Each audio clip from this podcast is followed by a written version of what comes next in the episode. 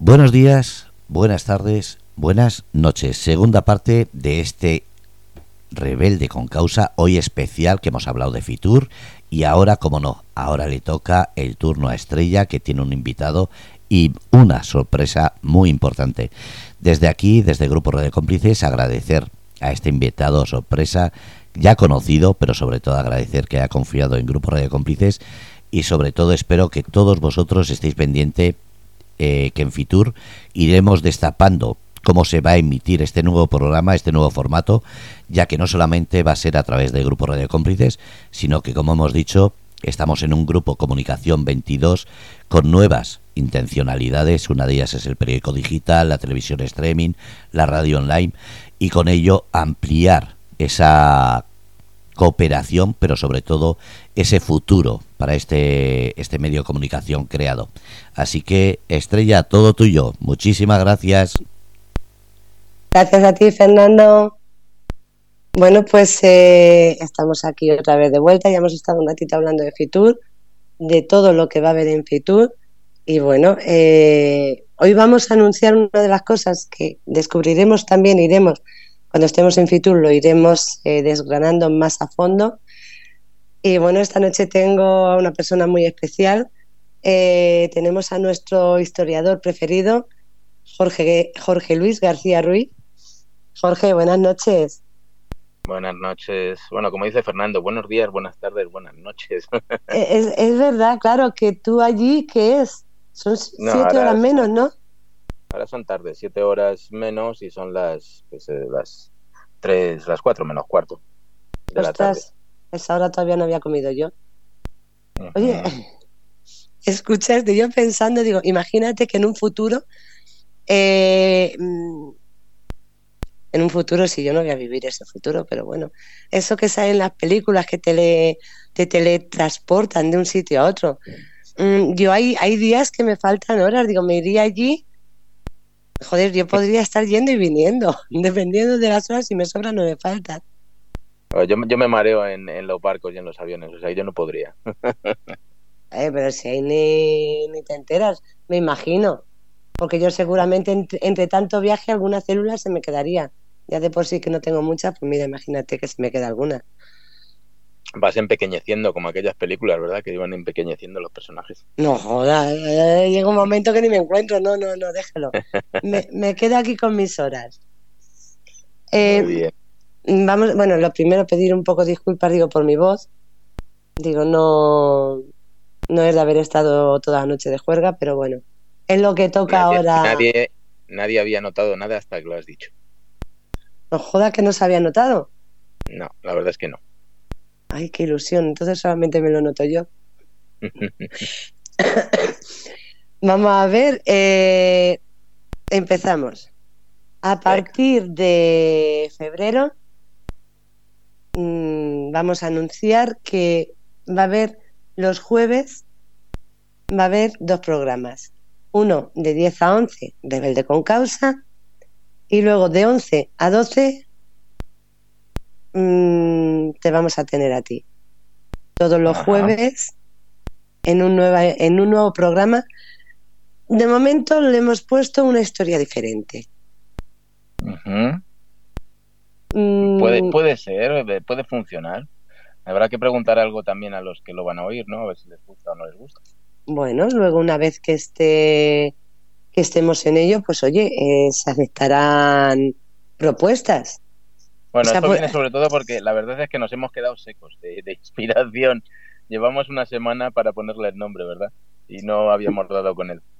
Mm, bueno, yo es que eh, tú que te, abandonaron un poco las musas y yo que la cabeza mm, llevo desde un mes así un poco un poco que no es mía, digo, la verdad es que dijimos muchos nombres y al final, bueno, pues nos ha, Fernando ha sido el que nos ha echado una mano y ha dicho, de momento por lo menos este.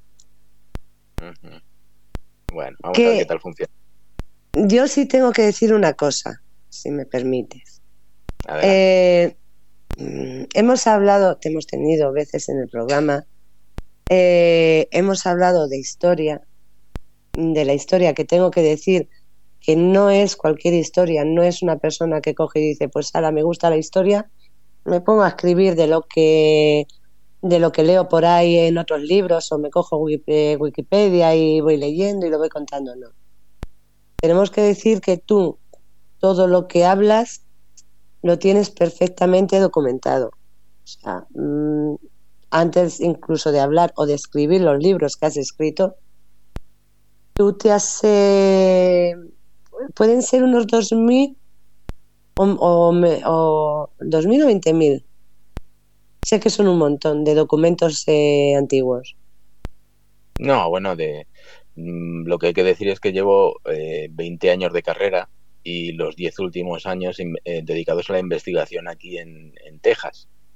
Pero antes, en esos 20 años de carrera, pues he investigado otros temas. Lo que he hecho ha sido utilizar 200 documentos para escribir el, el libro Presidio, ¿vale? Te tienes que leer muchos más, evidentemente, porque que hay documentos que no te sirven, simplemente, ¿no? Entonces siempre estamos hablando de, de, un triple de esa cantidad, a lo mejor 600 documentos que te tienes que leer, que unos no te sirven por una cosa, que otros realmente no dicen nada importante o son repetidos de otros que ya tienes, y entonces al final haces una selección y te quedas con los 200 más importantes. Esos 200 documentos están compuestos por en torno a, en, a unas 20.000 páginas. O sea, porque claro, un documento no quiere decir que sea una página. Un documento muchas veces es un legajo, lo que se llama un legajo, que es como un libro que igual tiene pues mil o mil trescientas páginas como alguno de los documentos.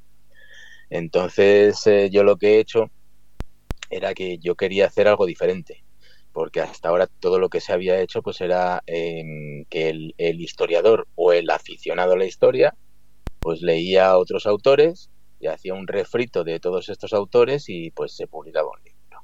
Yo quería algo distinto. Entonces lo que he hecho ha sido no leer a otros autores, sino en, un, en una narrativa cronológica, ir enlazando unos documentos con otros sobre un determinado aspecto de la historia de España y escribir un libro que parece un libro de aventuras, como bien sabes, eh, y que nos cuenta la historia de, de, España en la Norteamérica del siglo XVI y el XVII. Y al final pues ha quedado una cosita muy interesante que no es porque lo haya escrito yo, pero mmm, parece ser pues que no se había hecho hasta ahora, ¿no? Que lo que se había hecho hasta ahora pues es basar y hacer copia y pega y refritos de otros autores. Entonces, Efectivamente. Pues, Efectivamente. Por eso digo, joder, digo, cuando has dicho, digo, yo es que me sonaba lo de. Por eso te he dicho, digo, 2.000 o 20.000, digo, porque yo sé que otras veces me sonaba unas, unas cantidades bastante, bastante grandes. Claro, eran páginas, vale, efectivamente, no eran en sí, como lo había dicho yo, pero vamos, no, no andaba desencaminada.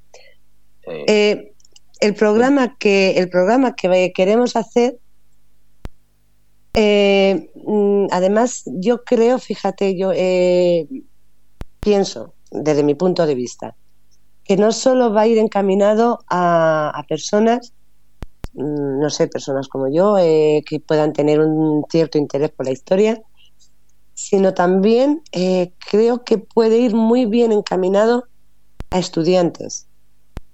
O sea, a, a estudiantes sí. que estén ahora mismo en la universidad sí. y que estén estudiando esa carrera. Sí, sí, te voy a decir, eh, porque de la forma en la que yo he escrito el, este libro, el libro Presidio, que es uno más de los que yo he escrito, ¿no?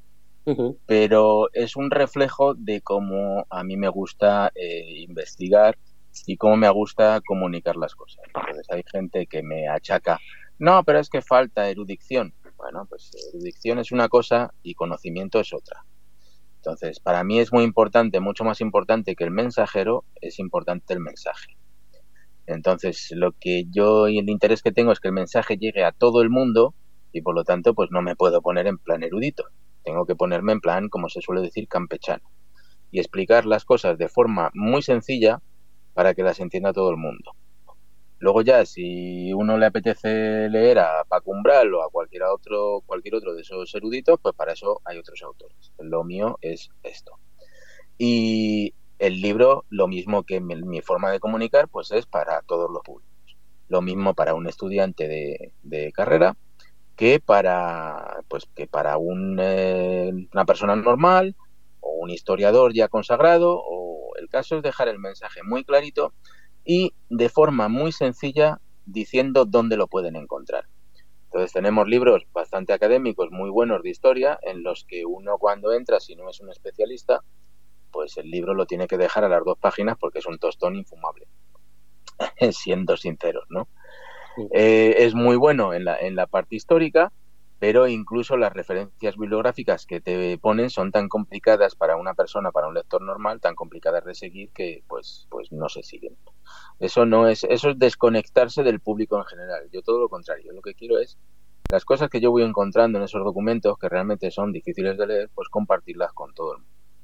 Y para eso lo que he hecho es esas referencias bibliográficas que aparecen en mi libro, que son obligadas porque tú tienes que decir de dónde has sacado las cosas que estás escribiendo y para que se vea que no te las has inventado ni las has copiado de otro autor, tienes que poner muy claras esas referencias. Pues esas referencias las he puesto tan claritas y tan sencillitas para que todo el mundo las pueda entender. Claro, cuando entra un historiador, un académico profesional y ve ese libro, dice, eh, pues no parece muy académico. Ya, bueno, es que si tú escribes un libro muy académico, te leen cuatro personas en este mundo. Si escribes un libro de la forma en la que yo lo he escrito, es apto para todos los públicos y lo puede leer todo el mundo. Y fíjate que ese es uno de los comentarios que me dejan, pues, en los sitios donde, en Amazon, por ejemplo, o en YouTube, donde publico, pues la gente está diciendo esto, está diciendo, es un libro asequible para todo el mundo. Mira, yo eh, te, voy a... dejado muda, ¿no? No, no, no, sí, sí, aparte, bueno, yo eso ya, todo eso digo, ya, ya lo sabía, digo, pero fíjate, te voy a hacer una referencia, digo, más que nada, un poco a lo que vamos a ir con el, al, programa que, vamos a hacer y que, que empezará en febrero. Yo recuerdo cuando era pequeña que entonces se estudiaba, se estudiaba historia, se estudiaba la Primera Guerra Mundial, la Segunda Guerra Mundial, eso se estudiaba en el colegio que yo creo que ahora, mm, que yo sepa, ahora tú dices algo de la Primera Guerra Mundial y no saben ni que ha existido. O sea, no mm. tengo constancia de que se estudie eso ahora en, en los colegios. Mm, ya no te digo. lo último que estaban planteando era retirar de los libros de historia los siglos XVI, XVII y XVIII de la historia de España, que son precisamente los siglos más brillantes y más importantes de nuestra historia, pues estaban pensando en retirarlos eh, es que es un auténtico desastre. Entonces, pues yo creo que sí, que es muy necesario un programa como este y debería haber muchos más, porque lo que no lo que no nos dan en los en las escuelas, pues lo tendremos que coger por otra parte nosotros. Y es que fíjate, mm, me acuerdo, te estaba diciendo, me acuerdo cuando estaba estudiando, eh, tenía un examen y bueno, estuve estudiando todo y demás y vale. Y a los tres o cuatro días vi una película, pues fíjate, te estoy hablando ya de los años de Matusalén. Eh, eh, la película era El desembarco de Normandía. el día pues, de. Sí.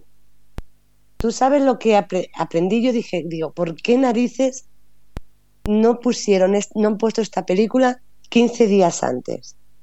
Porque es que aprendí en esa película mucho más de lo y, mucho más fácil porque la película era, pues, imagínate, hora y media podría ser lo que duró y demás. No, esa mm. película es bastante más larga. ¿eh? O, dos horas, sí, sí, y además buenísima. O sea, tengo que decir que... Actores, muy renombrados, buenísimas, sí, sí. Mm. Esa película, de acierto de un inciso, antes de que sigas, pues para que la gente lo sepa, eh, esa película es de, la, de las pocas cosas eh, más o menos realistas que se hacen en Hollywood, ¿eh? porque más, más o menos describe la realidad. Claro, siempre el cine de Hollywood va a ser muy patriótico y muy tirando a, enaltecer los Estados Unidos, pero mm. en este caso está muy acertada. Sí, pero por ejemplo que ahí te viene que si la, la triple entente, que si, o sea, te vienen los países que participaron, o sea, de, mm, es que pillé muchísimo más en esas una hora y media o dos horas de película de todo lo que había leído en, en el colegio. Y dije, joder, digo, por eso cuando mm, hablamos de hacer, eh, de hacer este programa, digo, es distinto el cogerte, que hay muchas veces lo que dices tú, hay veces que un libro de, mm, en una universidad, un libro o, erudito, como dices tú, el cogértelo y el leerlo, por mucho que te guste la historia, puede mm, llegar quizá un poco en algún momento a, aburrirte. Sin embargo, el, porque de hecho la gente te ha escuchado, yo te he escuchado y, sabes que nos hemos quedado, nos quedamos ahí como tontos escuchando, mm, digo, yo es que las veces que te he escuchado hablar, digo, he aprendido más en todos estos años cogiendo un libro. Entonces, sí. yo creo que, es, que es una forma de, de aprender mucho más sencilla. Mm, sí, porque te voy a decir, ahora que estamos en la época de las redes sociales, el Twitter con sus 140 caracteres, bueno, ahora es, ahora es X, ya no es Twitter. Em, con todo esto lo que necesitamos, lo que se pide mucho es, bueno, bueno, bueno, no me cuentes los detalles, hazme un resumen, ¿no? Entonces lo que yo estoy haciendo, tratando de, diversificar y de, y de, compartir todo este conocimiento con gente, pues es hacer un resumen muchas veces que creo que es lo que, es lo que necesitamos para no desconectarnos de la historia. De acuerdo que tú en un libro de historia pues tienes que, eh, que contar todos los aspectos de, todo esto, pero para que te sirva de ejemplo, pues eh, ahí tenemos la Primera Guerra Mundial, ¿no? Los libros de historia están obligados a contarnos esa Primera Guerra Mundial y entonces nos dan una millonada de datos, de detalles, de, de causas, de... y al final pues realmente lo que es interesante de contar de la Primera Guerra Mundial es que se produce por eh, cuestiones de celos y rencillas entre tres primos hermanos, que son el, rey Jorge de Inglaterra, el Kaiser Guillermo de Alemania y el zar Nicolás de, Rusia, que son primos hermanos y cuando uno mira las fotos dice, oye, pues parecen gemelos. ¿eh? Entonces, estos se odiaban entre ellos y, entre las, las, las concuñadas y pues ocasionaron una guerra de, 12 millones de personas muertas a nivel mundial y, esto es lo que no te dicen ni tienen interés en decirte los libros de historia, ¿no? los libros de historia son comprensivos y te cuentan todo. Que si el asesinato del, del duque, que si tal, que si igual, no, realmente toda la base está en, en esto que te estoy contando, ¿no? Eso es lo que yo creo que le falta a los libros de historia. Espérate, yo necesito que me hagas un resumen porque no lo estoy entendiendo. Pues eso es lo que yo propongo, ¿no? Hacerle a la gente resúmenes. Porque el resto, por ejemplo, esos libros académicos que, refieres de, pues, de, los académicos de las universidades, em, no los entiendes si no tienes un nivel alto de historia. O sea, es que como tienes una, una imagen general de toda la historia, si eh, lo que te dan es un pedazo, pues, por ejemplo, ahí tienes la Primera Guerra Mundial, que te dan una millonada de, datos y de, y de cosas que no vas a entender ni vas a retener si no conoces todo lo demás en la historia, ¿no? Porque están unos enlazados con otros. Y pues eso es yo lo que trato de combatir en el, pues para que la gente no se aburra y diga, oye, pues, pues venga, me apetece saber más, ¿no? Eh, esto haciendo un paralelismo con lo que sucede en los, en los Estados Unidos, que pues, habrá gente que no lo conozca, en los Estados Unidos tú vas a hacer una pregunta a, pues, por ejemplo, pues una oficina de algo, ¿no? De, la seguridad social, para que lo entiendan los españoles. Y lo que hace el, el, que está en la ventanilla, en lugar de decirte, no, mira, necesitas este papel, este papel y este papel, firma aquí, aquí y aquí. Lo que hace el norteamericano es que te suelta un tocho de 500 páginas y te dice, toda la información está aquí.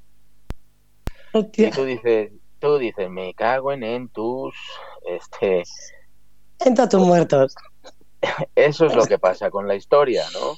Oye, pues quiero saber algo de, la historia. Pues aquí tienes la, enciclopedia Menéndez Pidal, que son, no sé ahora mismo, no sé por cuántos andarán, igual son 70 volúmenes de 2.000 páginas cada uno.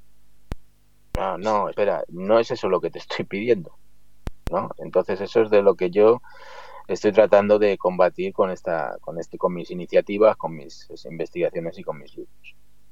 Además, fíjate que lo bueno que tiene, porque todos los programas, eh, bueno, eh, quedan grabados y como tú bien dices, ahora mismo las redes sociales, o sea, quizá tú vas en, es que incluso si vas en el coche, lo puedes poner en el móvil, que todos ya llevan el móvil, todos los móviles van conectados al coche, Eh, y puedes ir escuchando, no es decir, bueno, es que necesito el libro, necesito. No, o sea, te pueden ir escuchando los programas ya grabados. Y fíjate, yo estoy pensando desde, desde mi perspectiva, una persona que esté estudiando, como te he dicho antes, en, una universidad que esté estudiando historia, pues eh, te escucha, te va escuchando y llega un momento que cuando le toque ese tema va a decir, hostia, esto yo ya me lo sé. Yo ya me lo sé porque lo he estado escuchando, he estado a Jorge escuchando los programas y lo que me viene, o sea, em, me lo sé y me lo sé incluso mejor de cómo viene en el libro. Claro, pues es lo que te digo, porque tú, como viene en el libro, en el libro de historia que le van a pedir, o en el, o en el paper, el, perdón, el artículo que le van a pedir a un estudiante de historia, lo que pretende el profesor es que se sepa el artículo de memoria. Pero sinceramente yo he tenido que hacer esos artículos y esos artículos se componen de una entrada, un cuerpo y unas conclusiones, una bibliografía y tal. Que son 10 páginas y al final la información interesante está solo en una. Y eso es lo que yo he, tratado siempre de combatir. Dame la información que está en una, porque las otras nueve no me sirven para nada. ¿no? Y pues al final, ¿de qué se trata? Pues de que la gente tenga recursos recursos bien, bien basados, bien documentados, no de batallitas ni, y además eso es algo en lo que yo pongo mucho énfasis. No, tú ya me conoces, no tengo una inclinación política importante por ninguno de los dos bandos y de lo que trato pues es de que la información que doy sea parcial y nada chauvinista.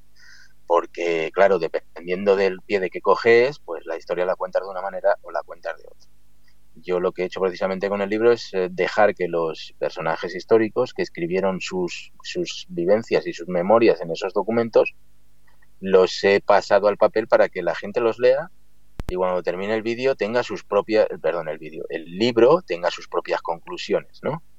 Aquí tienes todos los datos y ahora lo, lo duermes tú. O sea, con dormir quiero decir, ahora lo consultas tú con tu almohada los días que te hagan falta para que eh, llegues a tus propias conclusiones.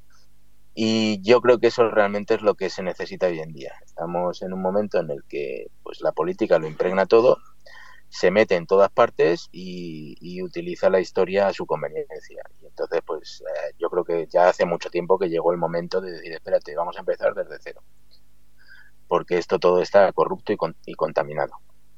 Y bueno, pues ese es uno de mis, de mis objetivos, de mis maneras de trabajar. Fíjate que yo lo que he descubierto en el, libro son personas de las que no he oído hablar en mi puñetera vida. Perdón. O sea, eh, porque nunca se nos ha contado, porque nunca se nos ha dicho. Mm, o sea, te pones a, leer y dices, eh, eh, estos, ¿y estos quiénes eran? Y estos, hombre, tú lo vas explicando, claro, pero de eso de que dices, hostia, que, mm, que no he oído yo nunca hablar. Y fíjate que, bueno, pues, oye, algún nombre, algunos nombres sí, algunos nombres, por supuesto que. Sí, sí, claro. ¿verdad? Pues, sí, sí, eso sí, lo, exacto, o sea que, que imagínate, de 2000 te suenan 15. Sí a los demás dice, se han perdido por el camino. O sea, a mí se me ha perdido mucha gente en el camino. Sí. No, fíjate que esto, el, ejemplo que yo pongo, pues es que la historia de España, y, sobre todo la que está contenida en ese libro, también hay que decir a la gente que esté escuchando esto que no se va a hablar solo de historia de América, ¿no? Aunque es ahora mismo el foco de mis investigaciones pero ya traigo bastantes investigaciones traídas de atrás, pues que, seguro que durante los programas pues tocaremos a lo mejor un poco de, lo que es la, el Islam en España, eh, este, em, lo que son los el patrimonio español que hay en España y que, y que hay por América también, por supuesto, o sea, se van a tocar diversos temas, ¿no? Ahora mismo tampoco quiero sacar un listado completo, pero se van a ir tocando diversos temas. Pero ahora mi fuerte, pues es el tema de, la América española, que fue importantísimo, pero que, pues por razones, como digo, políticas e intereses, pues se ha mantenido oculto, porque no interesaba que los españoles supiésemos de verdad lo que había pasado en América. Primero porque había una narrativa que, interesada que cambiaba todo y que hacía que fuésemos culpables absolutamente de todo y como ves en los documentos pues pues no no es cierto Además, es que de la manera en la que yo trabajo, yo procuro hacerlo de una manera visual. Entonces, pues añado mapas, añado este, documentos originales, añado fotografías, porque creo que es la manera. Tú cuando memorizas, memorizas visualmente. No puedes, es imposible que un humano, o por lo menos los humanos normales, visualicemos em, libros enteros con sus palabras y sus letras y eso es la manera en que nosotros explicamos la realidad. De la manera que memorizamos es asociando las imágenes que tenemos en nuestra cabeza a los hechos que pasaron. Entonces, cuando tú quieres revivir, lo que haces es revivir esas imágenes. Esto se explica bien cuando te digo, por ejemplo, que, yo el primer libro que me leí cuando era muy niño, pues me leí Miguel Strogoff, que es un libro de Julio Verne. Mm, sí. Entonces yo lo leí y según tú vas leyendo, en, en, la memoria tienes un, digamos, un disco duro con distintos archivos visuales que son los que aplicas a tu lectura. Pero claro, ese eh, almacén, ese archivo que puede tener un niño de 8 o 9 años es muchísimo más corto que el que puede tener una persona de, de 50 o de 60. Si yo ahora mismo, eh, ya porque estoy metido en otras cosas, pero si yo ahora mismo me leyese otra vez Miguel Strogoff, mi archivo visual mucho más amplio le pondría otras imágenes a lo que estoy leyendo. Entonces, ¿qué nos ocurre también con este problema? Pues es que tú tienes el archivo visual, lo llenas con tus propias vivencias o con las vivencias que tú has estado viendo como en películas y, en fotos de otras personas. ¿no? no hace falta que hayamos estado en todos esos sitios porque las películas que hemos visto pues nos han llenado esos huecos en nuestra imaginación. Pero claro, el problema que tenemos para España es que todas esas películas eh, norteamericanas, sobre todo de Hollywood, tan plagadas de leyenda negra, nos han metido un archivo visual en el cerebro que está totalmente erróneo y corrupto. Entonces, derribar todo eso es un verdadero problema. Eh, yo, yo mismo tengo que hacer esfuerzos. Entonces, lo que tú estás viendo en esa película tan, tan buena que has comentado, la del día de, eh, pues son determinadas cosas que sean que el director de la película las ha puesto como él ha querido y a su imagen, no necesariamente reales. Entonces, claro, uno cuando ya eh, ve esto, pues tiene que discernir a ver qué puede ser verdad o qué no puede ser verdad. Y lamentablemente, pues esto va a peor, porque hay mucha gente que cada vez le apetece menos moverse, como tiene el mundo al alcance de su teléfono, pues ahora tenemos generaciones de jovencitos que se pasan la vida en su habitación viendo cosas en el ordenador, en el teléfono, sin eh, llenar su cerebro de imágenes reales y nuevas. Y pues ahí es donde entra ahora pues la Disney, por ejemplo, que últimamente hizo una serie penosa, absolutamente lamentable, en la que una serie de dibujitos, ¿no? En la que pues este, Isabel la Católica estaba fuera del sitio, estaba 200 años más tarde manejando metralletas y matando a los indios. Y, eh, ya llega un momento en que, pues como se suele decir, te das un golpe en la frente, ¿no? Para decir, bueno, ¿qué está, qué está pasando? Y eso es básicamente lo que sucede y lo que yo quiero tratar, porque como te digo, yo soy muy visual, entonces lo que yo quiero tratar con este programa lo vamos a hacer en vídeo porque al mismo tiempo, lo que quiero es enseñarle a la gente, pues de, vez en cuando, alguna foto, algún documento, algún mapa que apoya lo que, lo que yo digo. Claro, es que es una de las cosas que, te iba a decir. Eh, tú bien lo has explicado cómo, cómo, lo vas a hacer, pero también habrá quien diga eh, cuando te escuches, sí, eh, muy bien, está diciendo que tiene o que ha leído o que tiene eh, bueno, de hecho en el libro vienen. Eh, los documentos, mm, bueno, yo sí tengo que decir una cosa, que quien dude en algún momento de si, de si has leído, de si has visto, de si has tenido en tus manos esos documentos, aparte de, como tú bien has dicho, mm, eh, con fotografías y demás en vídeo, tienen el libro, el libro presidio, en el que vienen los documentos o bueno, no todos, por supuesto, pero eh, una parte de los documentos originales en los que tú te has basado para escribir la historia. O sea, no es, vale, yo hago aquí cuatro garabatos, no. Son los documentos originales que quien quiera, bueno, originales, son eh, copias del documento original, pero que quien quiera lo tiene bien fácil para poder consultar si es cierto o no.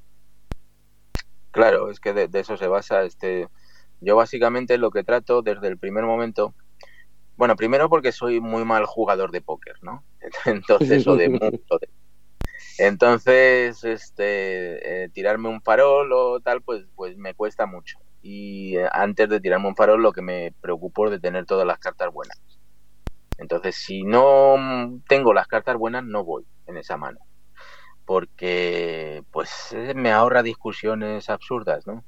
Y muchas veces pues pues esto deriva en, en, pues en que te amargas y que te y que te pillan en un renuncio también. Entonces, para que no me pillen en un renuncio, pues todo está soportado con, con documentos. Yo más que basarme, hay que decirle a la gente que para el libro presidio, más que basarme en los documentos, lo que he hecho ha sido en muchos casos reproducirlos. O sea, es la propia persona la que te está contando eh, con sus propias palabras lo que pasó. Yo lo único que he hecho ha sido facilitarlo de una forma en que si un fraile, por ejemplo, para relatar un tema, escribe 30, 30 páginas, porque sabes cómo eran de aduladores y de y sobre todo los documentos de época de hace 300, 400 años. Entonces, eh, llegas a la página 10 del documento y todavía está hablando de dar las gracias al arzobispo y tal y cual. Esos 10, esas 10 páginas primeras, evidentemente, pues no valen para el lector normal. Esas las he quitado y lo que he hecho ha sido reproducir de verdad los párrafos en los que el, fraile, por ponerte un ejemplo, pues está contando algo de verdad interesante. Y pues eso a mí también me ahorra, porque en muchos casos cuando alguien, si alguien se le ocurre venir a, contradecir, eh, que muchas veces lo hacen sin, sin preparación y sin porque la gente se mueve más que nada por prejuicios, los prejuicios que ya tiene adquirido. Pero si me vienen a contradecir, pues este, yo con enseñar el documento original y decirles, mira, esto es lo que decía, pues yo que sé, Juan Doñate, por ponerte un ejemplo. Y lo tienes aquí en negro sobre blanco, como se suele decir, en un papel. Este, si quieres reclamar, vete a reclamar al maestro armero. no a mí, desde luego, porque además yo he hecho algo que no hacen mucha, muchos académicos y muchos historiadores, que es ponerte el documento original. Y ponerte dónde, como tú bien dices, dónde lo puedes encontrar. Con el, el, lo que eh, se entiende en un archivo que es el, la estantería y la balda y la página donde lo vas a encontrar. Y ya tú te buscas la vida. Porque claro, es que es lo que estaba diciendo al principio, si tú esto lo haces un documento académico en el que reflejas absolutamente todo, pues nadie lo lee. Ya. lo que hay que hacer es algo que sea asequible para todo el mundo. Y no solo asequible, ¿eh? atractivo. Atractivo, porque si sí lo pones asequible, pero es un libro de 500 páginas que realmente no te engancha ni te dice mucho, pues, pues estás en, en las mismas. Y yo creo que lo que he conseguido con, con este compresidio, pues es realmente como, como ha definido a Paco Moreno, que por ejemplo le conoces, un, es un buen divulgador histórico también, pues él lo define como un libro de aventuras, pero que, que son documentos reales, o sea, es lo que vivió gente, gente real. O sea, no, no tiene intermediarios que digan, que intenten modificar esas, esos sentimientos, esas sensaciones que tuvieron esas gentes de acuerdo a sus, a sus intereses políticos actuales. No, no hay intermediarios la propia gente la que te lo está contando. Y yo creo que eso, pues, pues mira, ahora, ahora por ejemplo, estoy haciendo el, audiolibro. Y lo estoy, fíjate que, que, me he propuesto hacerlo yo mismo con mi propia voz. O sea, que sea el propio autor, eh, para mí es mucho más costoso, ¿no? Eh, en tiempo. Pero creo que las cosas te las tienen que contar los propios autores. Entonces hay gente que escribe libros, pero luego es la maquinita la que lee su libro. Y, creo que eso es importante. O sea, que haya una persona física detrás que te está diciendo que te avale que lo que ha escrito, pues lo ha escrito de acuerdo a los documentos que ha encontrado y lo mismo pasa con los personajes. Yo, al hacer ese audiolibro que estoy haciendo ahora, estoy releyendo mi libro. O sea, que, es realmente complicado porque cuando tú escribes un libro como este, que te ha estado em, exprimiendo durante un año, casi lo que tienes ganas es de olvidarlo. ¿No? no volver a tocarlo. Es como esos directores de cine que terminan su película y ya no quieren volver a, ver la película. Pues esto es igual. Y yo lo que estoy haciendo es releyéndolo otra vez. Y en muchos casos hay momentos en los que dices, ¿esto lo he escrito yo? porque me estoy emocionando con la historia que estoy leyendo, ¿no? De, Pepito Grillo, por ponerte un ejemplo, ¿no? Mm. Y te estás emocionando con, una relectura. O sea, ya es. Y eso es lo que pasa con, con este libro, con Presidio que es un libro de aventuras. No es una novela, pero casi parece una novela y, es emocionante en muchos, en muchos de los capítulos. Es que no es lo mismo, es lo que dices tú, o lo que me pasó a mí con, la película que, te he contado. No es lo mismo leerte un libro eh, así, no sé, un libro de historia eh, que lo va leyendo, que si nombres, que si tal, o bien verlo, como te he dicho yo que vi esa película, o bien mm, leerlo eh, como, no, no como historia, o sea, que lo estás leyendo como si fuese una novela con unos personajes, eh, como si no tuviesen nada que ver, pero que, te están enseñando todo lo que, lo que ocurrió entonces. Claro, es que te están metiendo, esos personajes te están metiendo en la historia, en lo que pasó. Claro. Eh, es lo que sucede con las buenas novelas. Pero fíjate que tampoco es que yo haya hecho una novela que haya aportado mi imaginación para... Lo único que ha hecho, ha sido decir, bueno, pues en este capítulo vamos a hablar de, estos tres años, de algo que pasó en tal sitio, y entonces lo único que he hecho es adaptar los, documentos que había para que se fuese leyendo cronológicamente, y, la verdad es que te enganchan tremendamente, y cada uno de los capítulos pues te está... Eh, además, no es ni tan siquiera un eh, ¿cómo decirte? No es, eh, no es algo nuevo, esos, esos documentos estaban ahí, alguien en algún momento escribió algo, no los puso evidentemente todos en un libro, porque son historias que se han ido contando aquí y allí separadas, ¿no? Y, pero realmente no, no tenían esa, esa fuerza de enganchar que yo creo que es lo que he conseguido pues, pues juntando estos capítulos. Que por otra parte, pues tengo que decir que muchos de los capítulos, que son 25, están cambiando lo poco que se sabía eh, sobre determinados aspectos. Entonces, si, si uno se mete en la Wikipedia, va a tener una historia escrita por vete a saber quién, y una vez que lea el capítulo dice, oye, todo esto está mal en la Wikipedia, por poner un ejemplo, ¿eh? Mm. Pero claro, es que la Wikipedia pues es un reflejo de, de otros autores que han escrito sobre ello. Entonces son, son, ah, em, son capítulos que están cambiando la narrativa histórica tal como la conocíamos hasta ahora. Y entonces vamos a ver dónde nos lleva. Este, yo espero que esto, que cunda el ejemplo y que haya más gente que, que, este, que se dedique, se dedique y, dedique su tiempo a hacer algo, si no igual, pues parecido a lo que yo estoy haciendo y nos dejemos de historietas. Porque en muchos casos pues son historietas. Pero con lo que Dime, dime. Sí, dime. No, no, no, sí. Eh, bueno, te iba a decir dos cosas. Una te iba a decir eh, eh, que el libro, mm, si quieren, bueno, cada uno que lo lea como quiera, pero no tienes, si no quieres, no tienes por qué coger el primer capítulo y decir, bueno, me cojo el primer capítulo y me lo voy leyendo porque tiene que ser así cronológicamente hasta el final. O sea, que puedes coger, mm, no recuerdo ahora mismo en qué capítulo es, que dice, bueno, pues si me quiero leer el, el quinto, ponle eh, es un capítulo que, es una historia completamente distinta.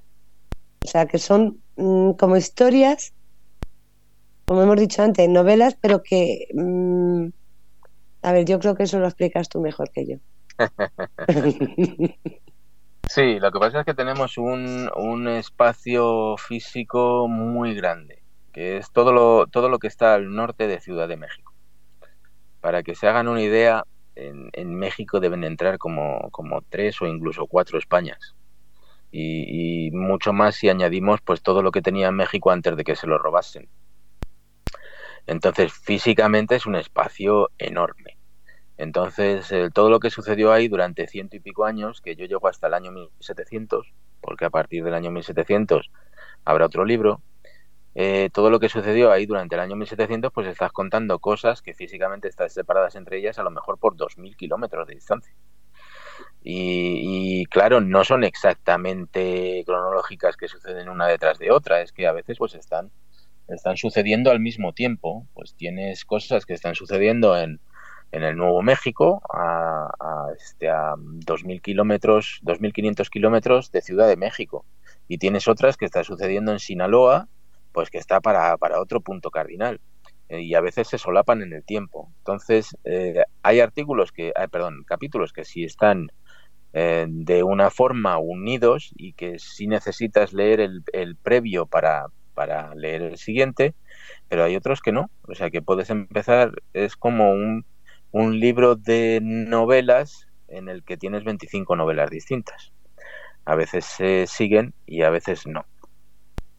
Y pues, pues, pues eso, eso es lo que se trata. Es un libro de aventuras que yo creo que, que engancha bastante. Y, y este, en este, en este caso que tú hablabas, pues que es como las películas, ¿no? Este es un libro que te va a dar una información, pues para los estudiantes también, los estudiantes que estén haciendo historia, porque eh, les ahorra el, el, acceder al archivo y leerse 20.000 páginas cuando lo importante lo tienen en dos o tres. Eso por un lado. Y luego les da la información para hacer sus referencias. No, no según dice Jorge Luis García en su libro, tal, tal, tal, sino no. Según el documento tal, tal y tal, que lo podemos ver en el libro de Jorge García, pues eh, esto pasó así, así, así. Entonces es muy útil es muy útil para ellos. Y como digo, aparte, pues, pues enlaza con muchos eh, fotografías, documentos y cosas que lo hacen, pues, pues que te enganche y que, y que te enseñe, porque realmente de eso se trata. Luego, aparte, pues ya cuando terminas el libro, se te queda una idea, ¿verdad? Un sentimiento, se te queda de qué es lo que pasó allí. Y curiosamente, pues todo el mundo coincide en que es totalmente distinto a lo que nos han estado contando pues en películas y, y librillos. Y de eso se trataba, básicamente.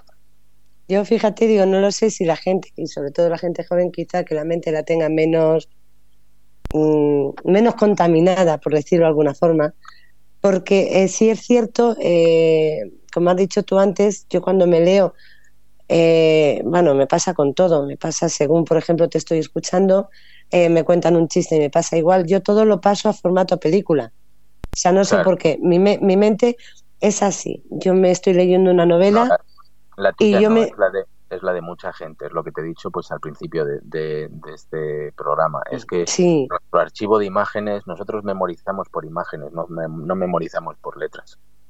Es normal lo que te pasa, o sea, no pienses que eres un bicho raro. No, no, bueno, bicho raro soy, pero aparte de eso, eh, yo, por ejemplo, cuando yo me cojo una novela, y lo que estoy eh, haciendo en mi mente es llevarla, como por decirlo de alguna forma, llevarla al cine, pero en mi mente, según la voy leyendo. Así es. Con lo cual, eh, hombre, yo por ejemplo, cuando me has dicho lo de la reina con la metralleta, es que eh, lo que he hecho, según me lo estabas diciendo, me lo estaba imaginando, o sea, en mi mente me lo estaba imaginando, o sea, sabiendo que no es así y demás, mmm, a lo que me refiero, tú mmm, dices que en la mente tenemos ya por las películas que hemos, mm, que hemos visto, por lo que hemos leído o nos, han enseñado como que tenemos una visión.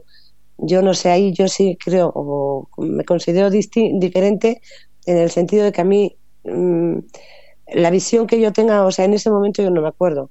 Yo me pongo a leer y la visión que yo tengo no, no es un reflejo de lo que me contaron a lo mejor o leí hace 20 años sino de lo que estoy leyendo en ese momento. Bueno, pero porque tienes también tu archivo de imágenes ha crecido a lo largo de tu vida.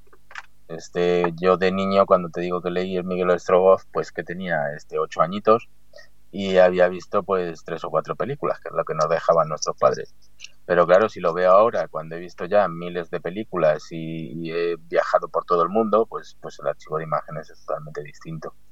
Eso te, te pasa pues pues de esa manera vas añadiéndole imágenes según vas creciendo. Eh, si lo hacemos eh, al final, mira, mm, hay películas que realmente tú sabes, lees el libro y, y, ves la película y dices, ah, pues me ha gustado más el libro o me ha gustado más la película. Normalmente lo que es el visual, pues, pues llega mucho más que lo que es que lo que es el libro. Son dos cosas distintas. Pero para ponerte un Mm, ejemplo, pues una película eh, maravillosa que es el Doctor Givago, ¿verdad? Este, tú lees el libro y dices, por Dios, este Boris Pasternak era más, más pesado y más rollero imposible de leer. Y sin embargo, el director que hizo la película, pues hizo una obra de arte que aunque va siguiendo los capítulos del libro, pero te da una, un concepto visual totalmente distinto.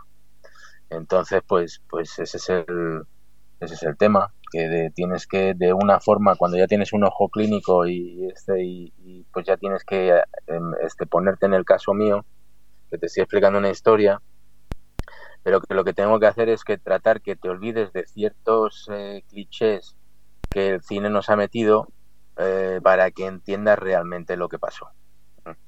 Y entonces, pues eso es, es, es difícil y, y, es un tema que yo, por ejemplo, tengo que trabajar continuamente, aún a pesar de tener experiencia ya.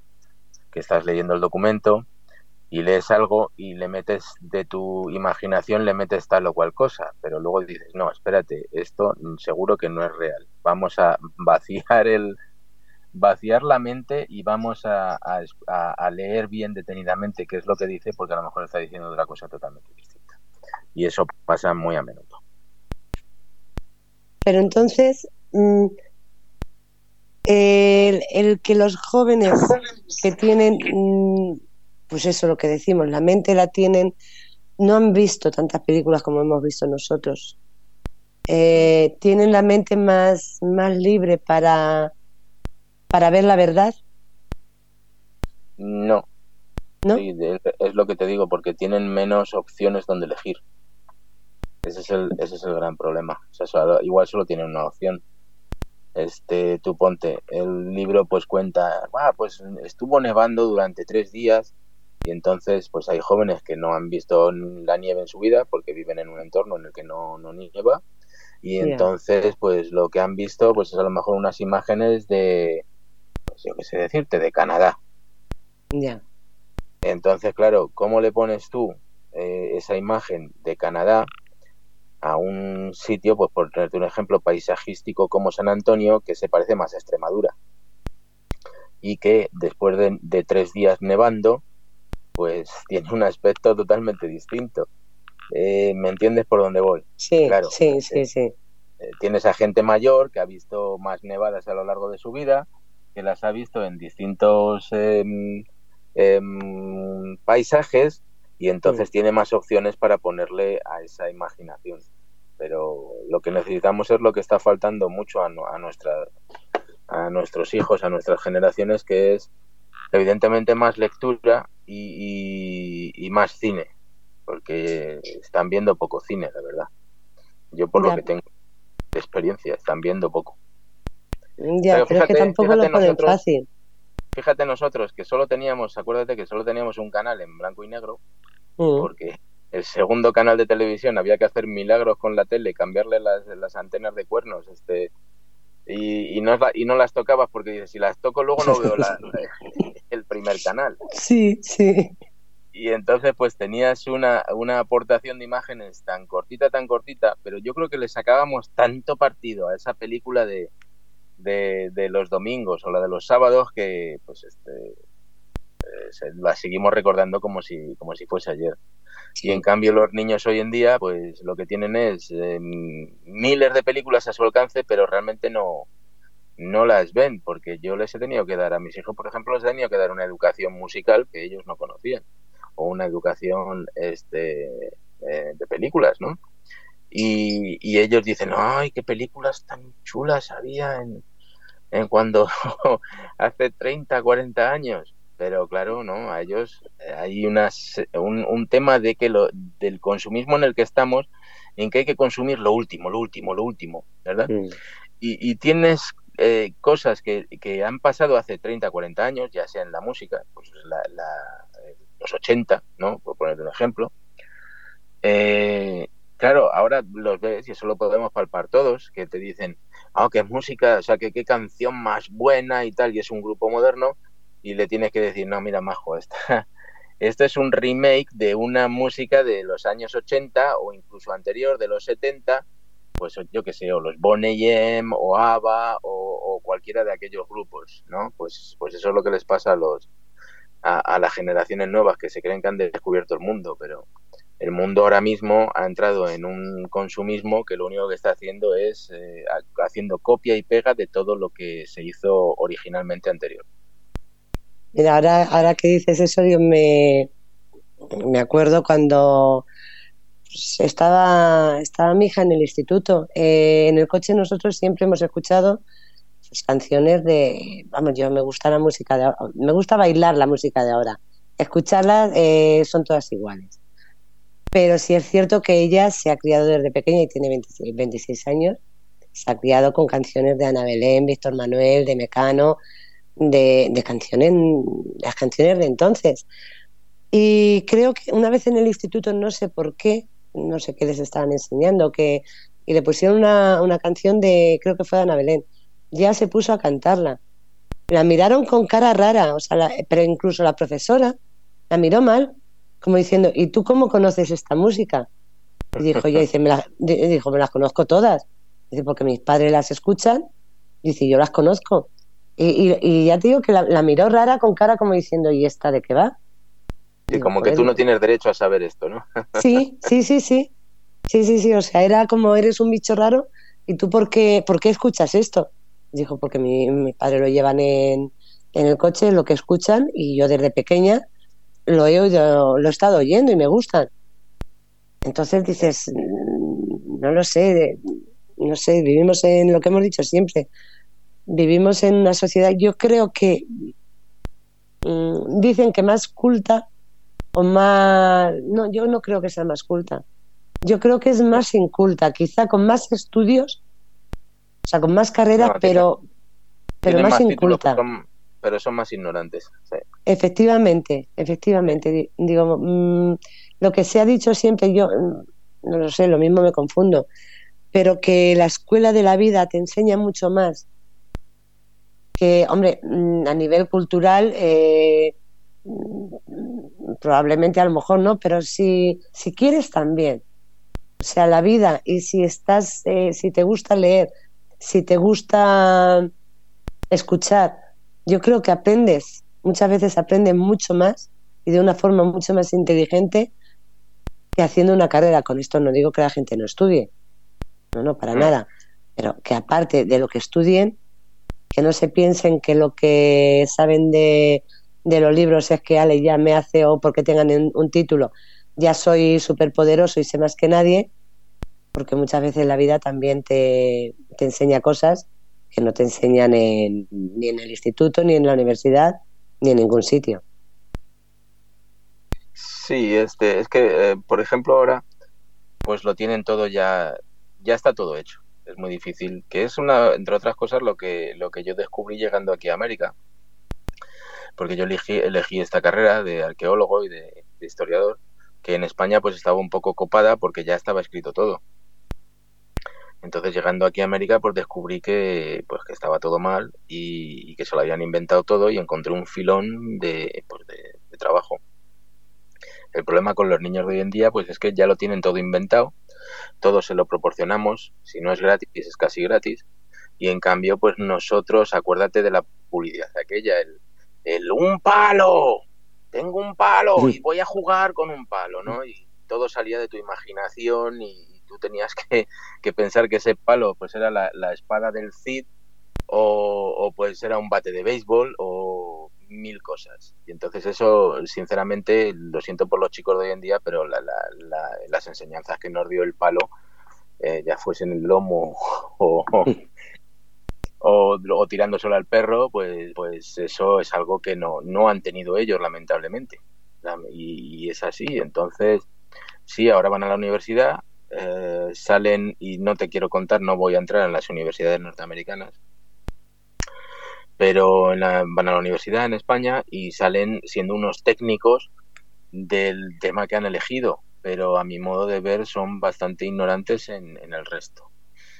Y porque todo se basa ahora mismo en pasar las pruebas, ¿no? Entonces entró el... Antes tú tenías la opción en las universidades que te ponían pues el examen de, del paleolítico español, paleolítico en la península ibérica. Y entonces pues tú tenías que desarrollar el tema y rellenar 20 páginas y y ahora no, desde que entró el plan Bolonia, pues es todo, todo se ha partido y todo es este fácil.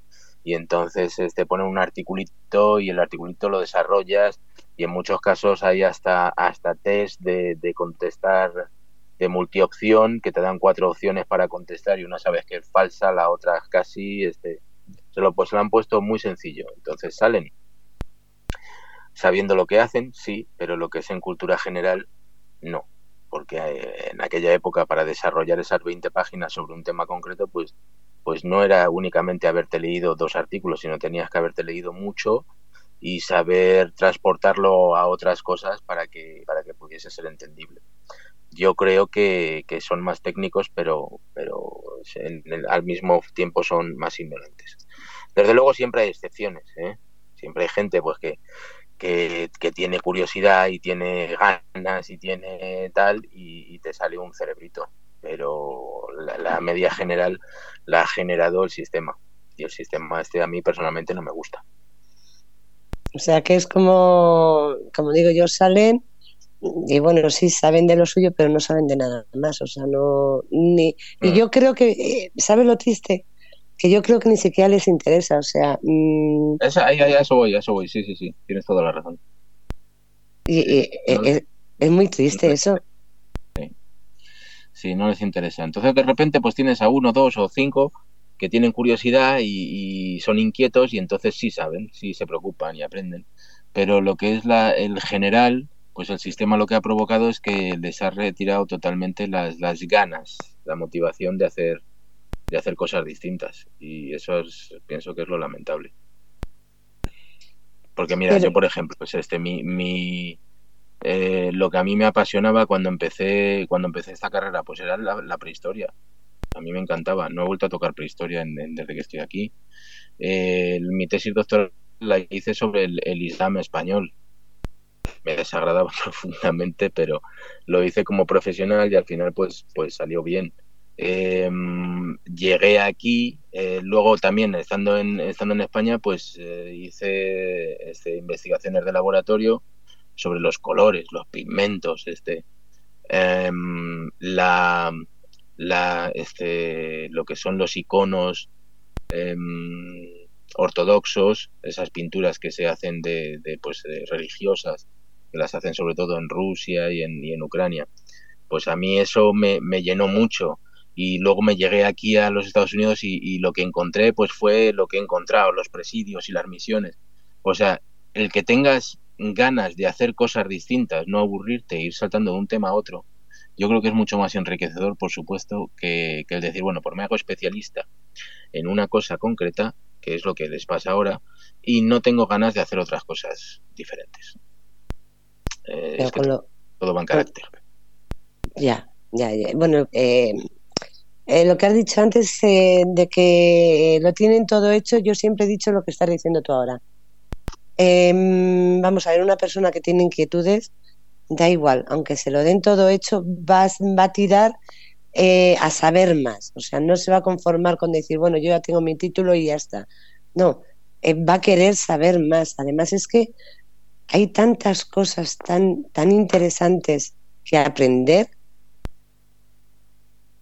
que el quedarse con algo solo mm, me parece muy triste.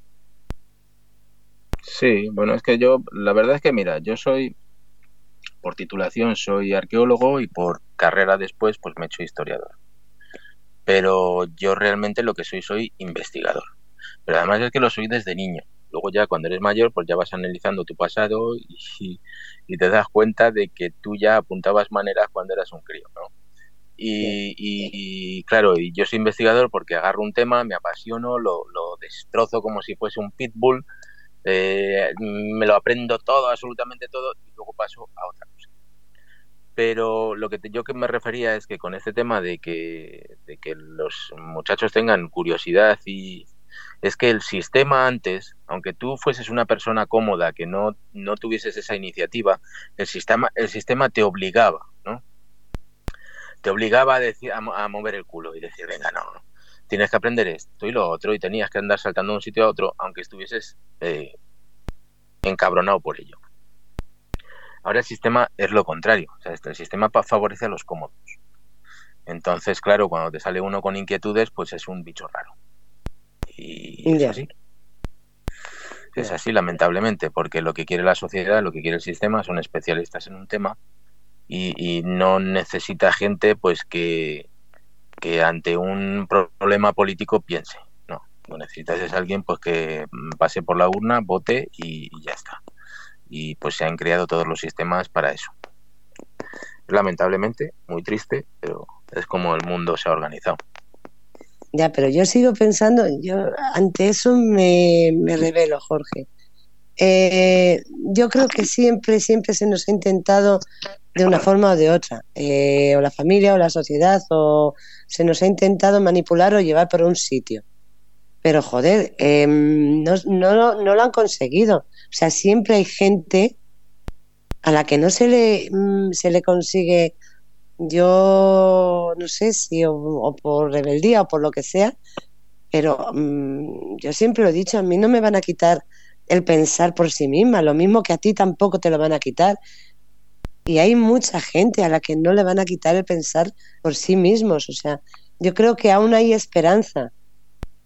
Sí, bueno, porque somos cuántas veces el, que el que realmente pues hay gente que toma una opción ante una complicación en la vida se pega un tiro y se suicida y hay otros que dicen bueno pues voy a salir adelante sea como sea no yo por ejemplo en mi vida pues me he tenido que reinventar dos o tres veces este yo di el, paso contrario a mí me de, sin yo saberlo por circunstancias familiares y por, circunstancias sociales pues a mí lo que se me intentó fue de cortar las alas por, por todos los medios. Y pues luego ya una vez que me quedé solo de mayor pues pues pues exploté. Y entonces ha sido un no parar en los últimos 20 años. Porque como se suele decir la cabra tira al monte. Y es inevitable. Entonces, si tú tienes inquietudes, al final esas inquietudes van a salir por, por donde tengan que salir, pero Y, y pues, pues yo, ni más ni menos, yo cuando era niño me decían, ah, tú no vales para esto, tú no vales para el otro, tú no vales para, para nada. Y, y, eso me pasó también de mayor, ¿no? Porque el, al final la gente que no tiene esas inquietudes, que no se quiere mover, lo que trata es de que los demás alrededor suyo tampoco se muevan, ¿no? para sentirse cómodos, para no sentirse mm, este minusvalorados, ¿no? Entonces lo que tratas es de al brillante, lo que tratas es de aplacarle para que no te para que no te, te, joda el, tema. Y pues yo llegó un momento que me rebelé, empecé, empecé y, y, no paré. Y sigo sin parar. ¿no? Sigo sin parar. Y esto será hasta que me muera. Pero claro, si te digo que hace falta una voluntad y tienes necesitas tener pues o hay gente que le llama huevos o hay gente que le llama este, constancia o persistencia. Y decir bueno pues no no voy a dar mi brazo a torcer y no me han seleccionado para este trabajo pues bueno no te preocupes. Para la siguiente vez que haya una opción voy a ir más preparado. O que te digan que te digan ah tú no sabes de esto cómo que no sé espérate dame una semana que te vas a enterar ¿no? Y, o sea, son, son desafíos que te vas presentando tú, que te vas preparando tú mismo en tu vida para decir, no, hombre, pero... Y entonces yo ha sido, ha sido algo que, fíjate, me lo hicieron tanto de, de niño que de mayor lo he llevado fatal, por la discriminación, por la, por la cuestión que fuese. No como que yo no soy capaz de... Vamos con ello. Y, y al final todo esto te, te refuerza. Luego hay gente pues que, pues que, oye, pues no tiene esas mismas inquietudes o, funciona de otra manera, es que cada uno somos distintos. Por eso no le puedes pedir lo mismo a, a unos que a otros, eh, cada uno es distinto y, y, así funcionamos. Y oye, pues, pues fíjate que a lo mejor lo que sucede es que yo más jovencito pues no estaba preparado para hacer lo que estoy haciendo ahora, que realmente me apasiona y, y realmente es para lo que valgo y no hubiese no lo hubiese hecho bien. Lo he tenido que hacer ya cuando cuando he sido más mayor que ya tienes otro pozo tienes otras eh, otra madurez y puedes eh, tener otro otro tipo para que me entiendas yo ahora mismo mi fuerte es el análisis en, en el tema que tengo investigando. Entonces hay momentos me sucede eh, luego tengo otros miles de defectos o sea tampoco pero esa, esa virtud que tengo de que tengo amigos que me dejan un libro y les, les echo una ojeadita y les digo, mira, aquí tienes un, un error. Y me, y me, dicen, pero qué cabrón eres, ¿no? pues pues no sé si será qué decirte, pues a lo mejor es que tengo un poco de autista o, no lo sé. El caso es que pues tengo esa habilidad. Luego no tengo otra, pero esa habilidad sí la tengo. Entonces yo eh, me leo todas esas 20.000 páginas de documentos y tengo una facilidad enorme para unir eh, distintos hechos que a simple vista parecen inconexos. Entonces hay, un, hay uno de los capítulos uno de los capítulos es el capítulo de los franceses en Texas, en, este libro, en el que hasta ahora nadie había descubierto lo que yo he descubierto. Y entonces, eh, un día me leía un documento en español, otro día lo leía en francés, otro día lo leía en inglés, y entonces leyendo cerca de 20 documentos que nadie hasta ahora había puesto en común, pues llegué a unas conclusiones que nadie ha obtenido. Eh, y además te pasan cosas en las que muchas veces otras personas las pasan por alto pero que a ti te llaman la atención y dices, oye, esta es la pieza que faltaba para que este puzzle tenga todo el sentido que tiene. Y, muchas veces te vienen solas, esas cosas te vienen solas. En investigación es así. Em, fíjate que uno de los capítulos, bueno, al final fueron cinco capítulos que no iban a ir en ese libro. Tuve que sacar otros cinco capítulos porque el libro ya era muy largo y entonces los tuve que sacar y irán en el segundo libro. Pero metí cinco capítulos que no iban a ir porque para una investigación antigua de hace 2015 que yo tenía, que también la conoces, sobre el nombre de... Pues me tuve que leer en torno a 4.000 páginas sobre el Nuevo México y, Juan de Oñate. 4.000 páginas que, fueron costosas, me llevaron dos meses porque estaban escritas en castellano del siglo XVI. Eh, y eso es laborioso, es eh, profundamente laborioso de llegar a entender esos documentos pues buscando un dato concreto que todavía no lo he encontrado, me tuve que leer esas 4.000 páginas. Pero claro, leyendo esas 4.000 páginas encontré cosas que, yo no sabía y que cambian la historia de la, la, conquista del Nuevo México y cambian todo. dije, pues, o sea, que muchas veces vas buscando una cosa y encuentras otra. Y, cuando no la vas buscando, pues este, te aparecen. Lo que hay que estar es preparado para cuando llegan esos momentos y entonces eso es lo que me pasó con el capítulo de los franceses en Texas. Que sin comerlo ni beberlo me vino esa pieza de, de puzzle pequeñita que ponía, que terminaba el puzzle. Y sin esa pieza no entendías el puzzle. Pues, pues me llegó. Entonces tengo esa virtud, tengo esa capacidad de, que me, se me presentan estas cosas.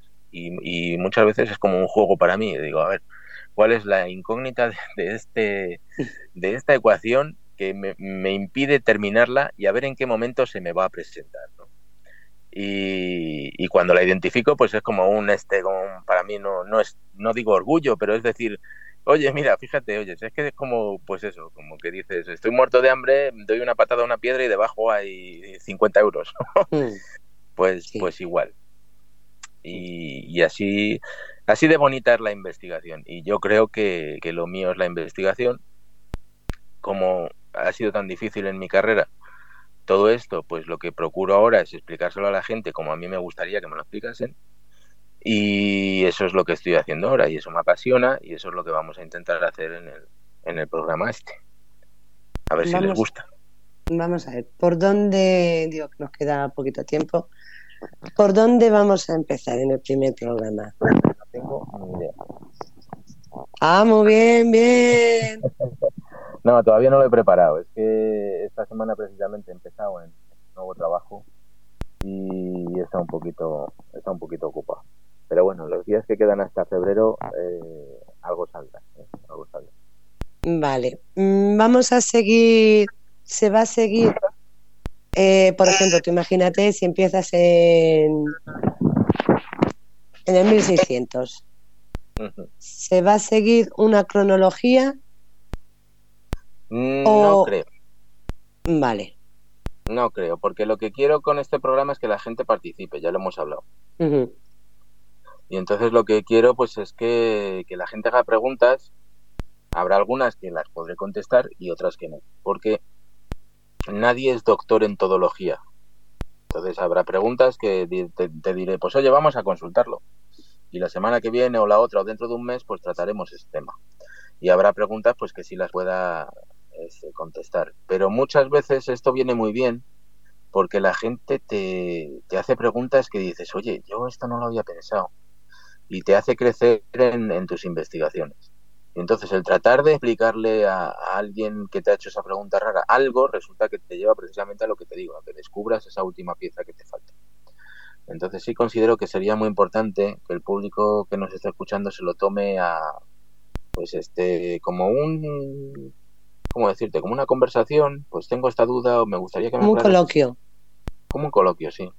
Me gustaría que el programa fuese eso, más que un rollo que yo vaya a soltar sobre historia. Sí, bueno, em, el primer día hasta que la gente, bueno, pues vaya escuchando y vaya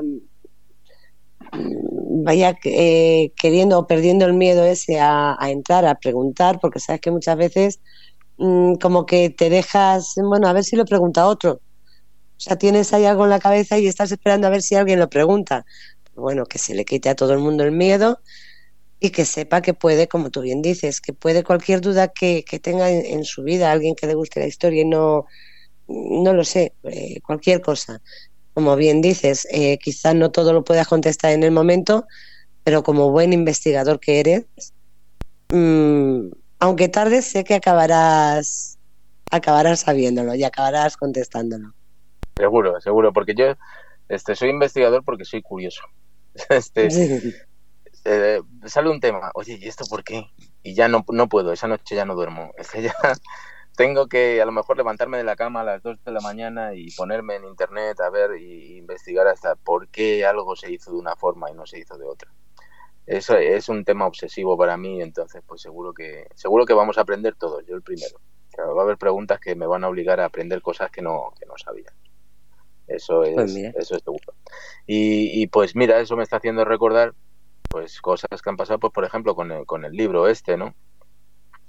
Hay gente eh, ahora mismo, bueno, ahora mismo y siempre, ¿no? Que, con el tema académico, pues ellos eh, se les sube mucho el ego y entonces no admiten que nadie les, les lleve la contraria. Entonces yo hay cosas que veo a lo mejor en, en, redes sociales y normalmente no son académicos, son divulgadores o gente directamente que le gusta la historia. Y entonces se elaboran sus memes, se elaboran sus cosas y, les dices, oye, eh, esto está equivocado, ¿eh?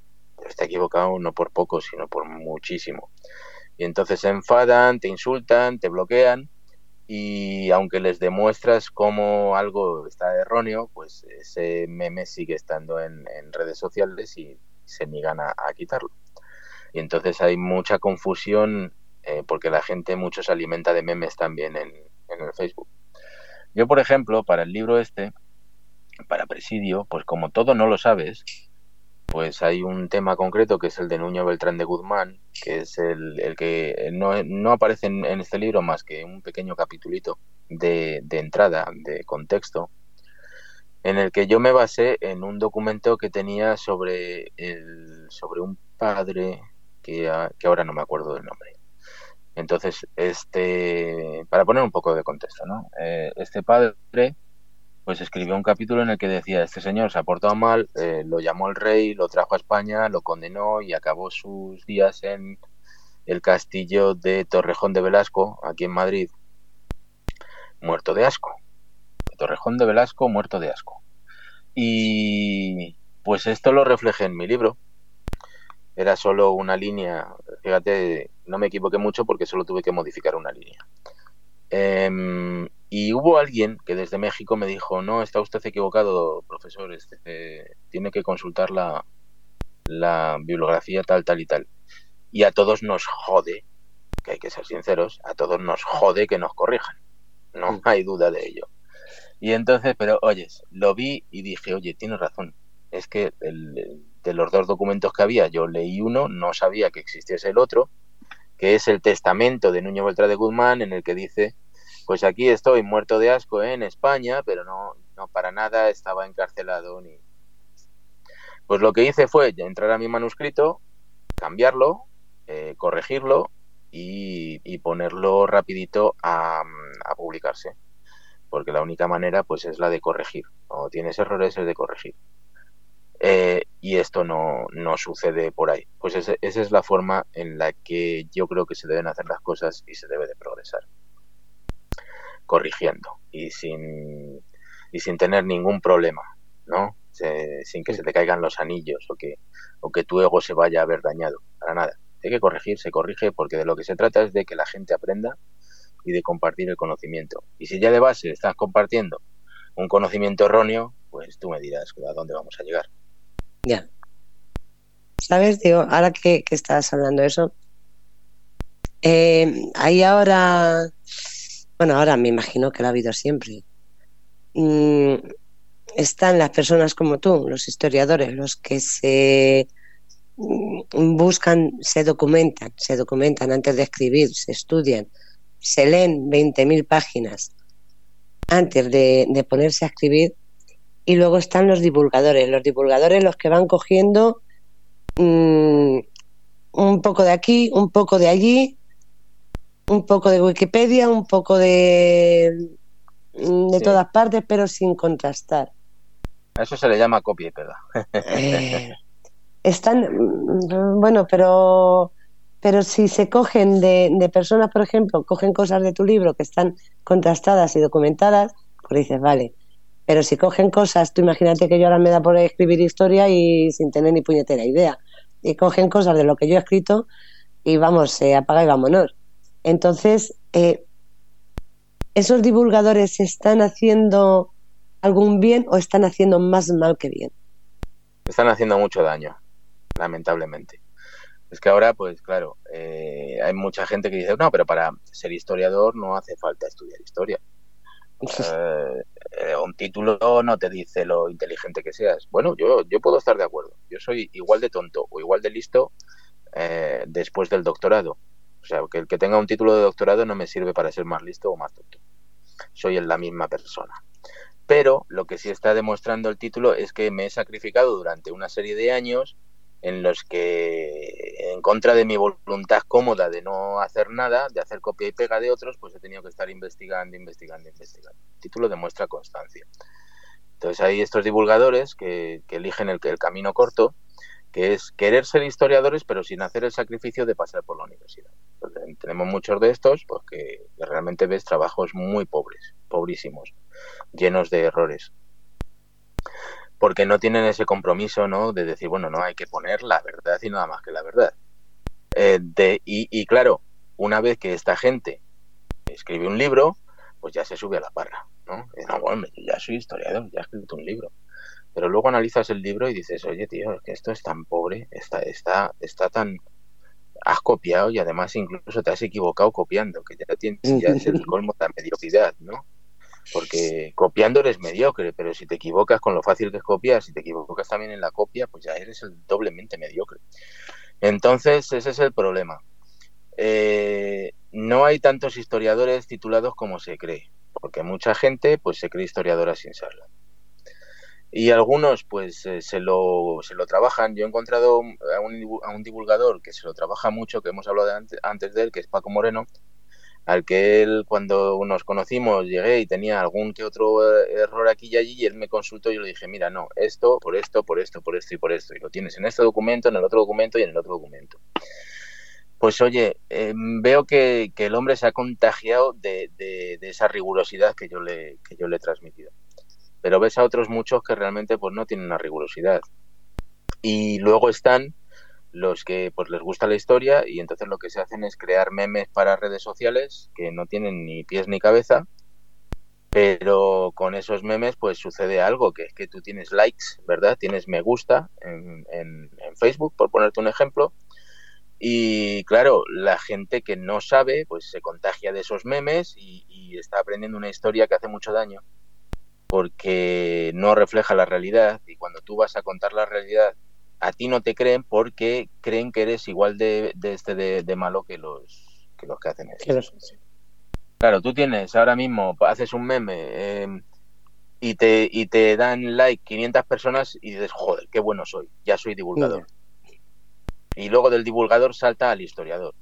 Entonces lo que sucede muchas veces es que el, esta gente que no quiere pasar por la universidad, no quiere sacrificarse esos años de estudio y de trabajo en la universidad, porque, porque, este, porque busca atajos, busca ser historiador sin, sin pagar seis años de universidad, no, no, no económicamente, porque España pues la universidad es gratuita. Pero pagar seis años de tu tiempo en la universidad, a lo mejor estudiando cosas que realmente no te interesan. No quiere pasar eso, entonces toma un atajo, que es el de hacerse historiador sin pasar por la universidad. Pues luego son los mismos que como no hacen sacrificios, que como toman atajos, pues el atajo más sencillo para publicar un libro es copiárselo a otro. Y entonces pues tenemos eh, una cantidad de, plagio enorme, sobre todo en España. Hay otros sitios en los que está mucho peor visto. Entonces a la gente se lo piensa dos veces antes de copiar a otro. Pero en España es algo, pues lo queremos todo gratis, Internet tiene que ser gratis, el conocimiento tiene que ser gratis. Y oye, ¿para qué dedicar un año como yo he dedicado al libro presidio de investigación cuando podemos copiarlo y entonces en tres meses tenemos un libro parecido. Y esto pues no están haciendo ningún bien al, a la historia ni al conocimiento. Vale. Bueno, pues vamos a intentar, digo, porque eh, como bien estás diciendo, eh, no sirve solo con ser historiador. Si no investigas, eh, mm, si ya investigando, como bien has dicho antes, se puede tener algún error, pues imagínate sin investigar. Entonces, mm, vamos a, dejar claro que a partir de febrero os iremos informando, eh, puesto que ahora viene Fitur en la semana, la próxima semana, iremos informando de qué día empezamos eh, con el nuevo programa de una historia diferente y no solo, esto lo quiero dejar claro, no solo con un historiador, sino creo que más importante con un investigador porque historiadores yo creo que, mm, bueno, hay unos cuantos, pero creo que lo más importante, como he dicho antes, eh, es el investigar. O sea, no quedarte con lo que te cuentan o con lo que te cuentan o lo que sabes en o lo que has aprendido en la universidad, sino el investigar si realmente lo que has aprendido, qué hay detrás de todo ello. Y eso tú lo has hecho, tú lo has hecho durante estos años y yo espero de verdad que, bueno, que, consigamos. Si, con que consigamos que la gente mm, se pregunte cosas y, mm, y, algunos incluso aprendan, yo creo que, va a ser bueno, ¿no, Jorge? Sí, esa es la base de todo, el que, el que promovamos la curiosidad, que no eh, promovamos el inconformismo. Entonces, cuando nos digan, por ejemplo, este, los españoles eh, cometieron genocidio en América, pues digamos, espérate, vamos a verlo. ¿no? Eh, ese despertar la curiosidad y, despertar el espíritu crítico eh, es lo que hay que hacer. Y yo creo que es el éxito más grande. Y eso fue mi camino, ¿eh? porque yo pues crecí en la sociedad española, a mis 46 años me fui a los Estados Unidos y, yo cuando llegué aquí tenía ese mismo concepto de, leyenda negra y de, cosas que eran totalmente erróneas. Y ha sido a base de investigar que he ido tirando del hilo y he dicho, oye, esto no concuerda. Esto no es lo que nos contaron en nuestro libro de historia. Y así es como, como al final, o sea, a mí me ha llevado a esto el conocimiento. Hay que adquirir conocimiento. En lugar de repetir como loros lo que nos están diciendo pues desde, las élites políticas o incluso las académicas. Pues ojalá y lo consigamos, que yo creo que sí. Yo creo que sí. Tú ya sabes que hay, eh, hay, en una persona que lo conseguiste. no, no siempre, no siempre es tan fácil. Es, es, es realmente difícil el que no se piense la gente que lo que nos hemos planteado va a ser fácil. ¿eh?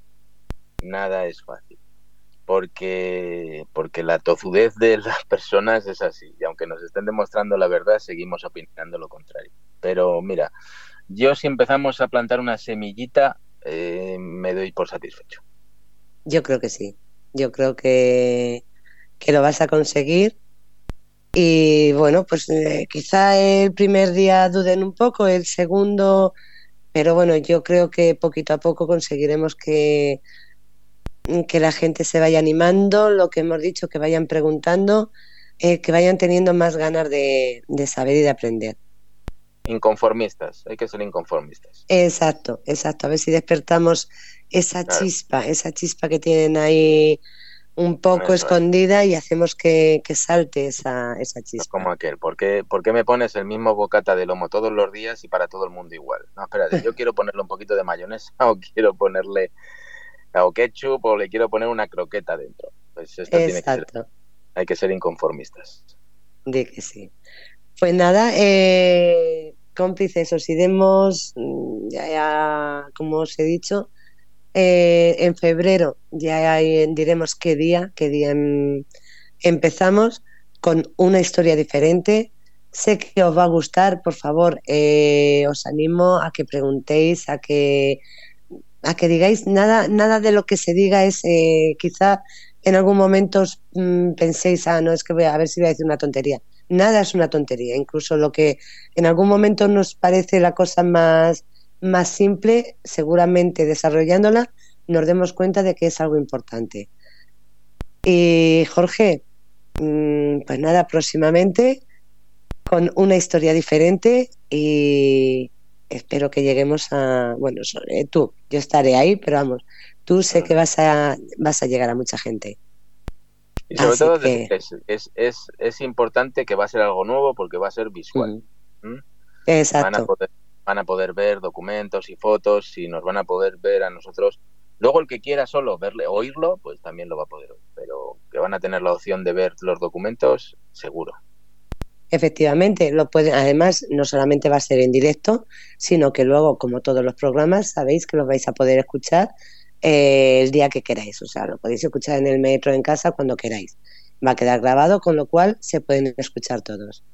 Y bueno, tendremos a Jorge desde, desde mm, Texas o Texas. ¿Cómo prefieres? Desde Texas, ¿no? Es un tejano, un español.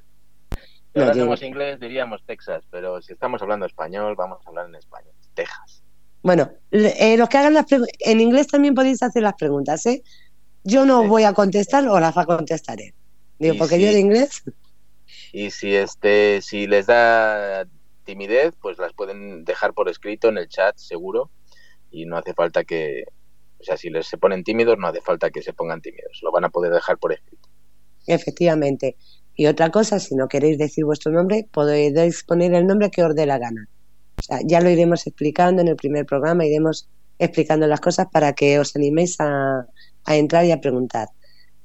Y pues nada, Jorge, que muchísimas gracias por estar esta noche con nosotros. Como sabes, en Fritur volveremos a presentaremos la parrilla y ya diremos qué día qué día empezamos. Y en nada te tenemos, vete preparando a ver con qué empiezas el primer programa. Bueno, tengo mucho, ¿eh? Tengo mucho donde elegir, o sea que no va a ser problema, seguro que algo encuentro. y además va a ser, va a ser muy dinámico y, bueno, que podemos ir metiendo ahí algunas cosillas para, para que sea, no sea ahí una cosa que diga la gente va, no, que sea una cosa entretenida.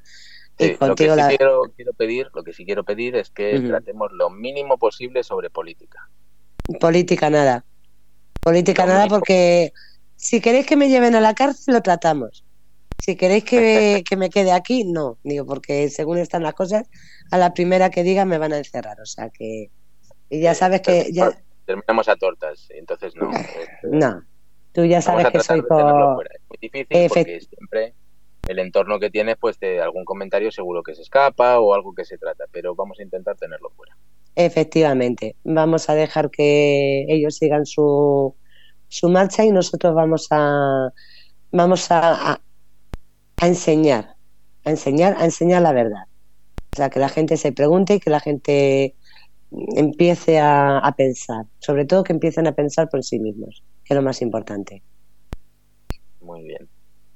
Pues eh, Jorge, otra vez darte las gracias, sabes que es un placer siempre y encantada de que te podamos escuchar todas las semanas. Encantado de estar ahí.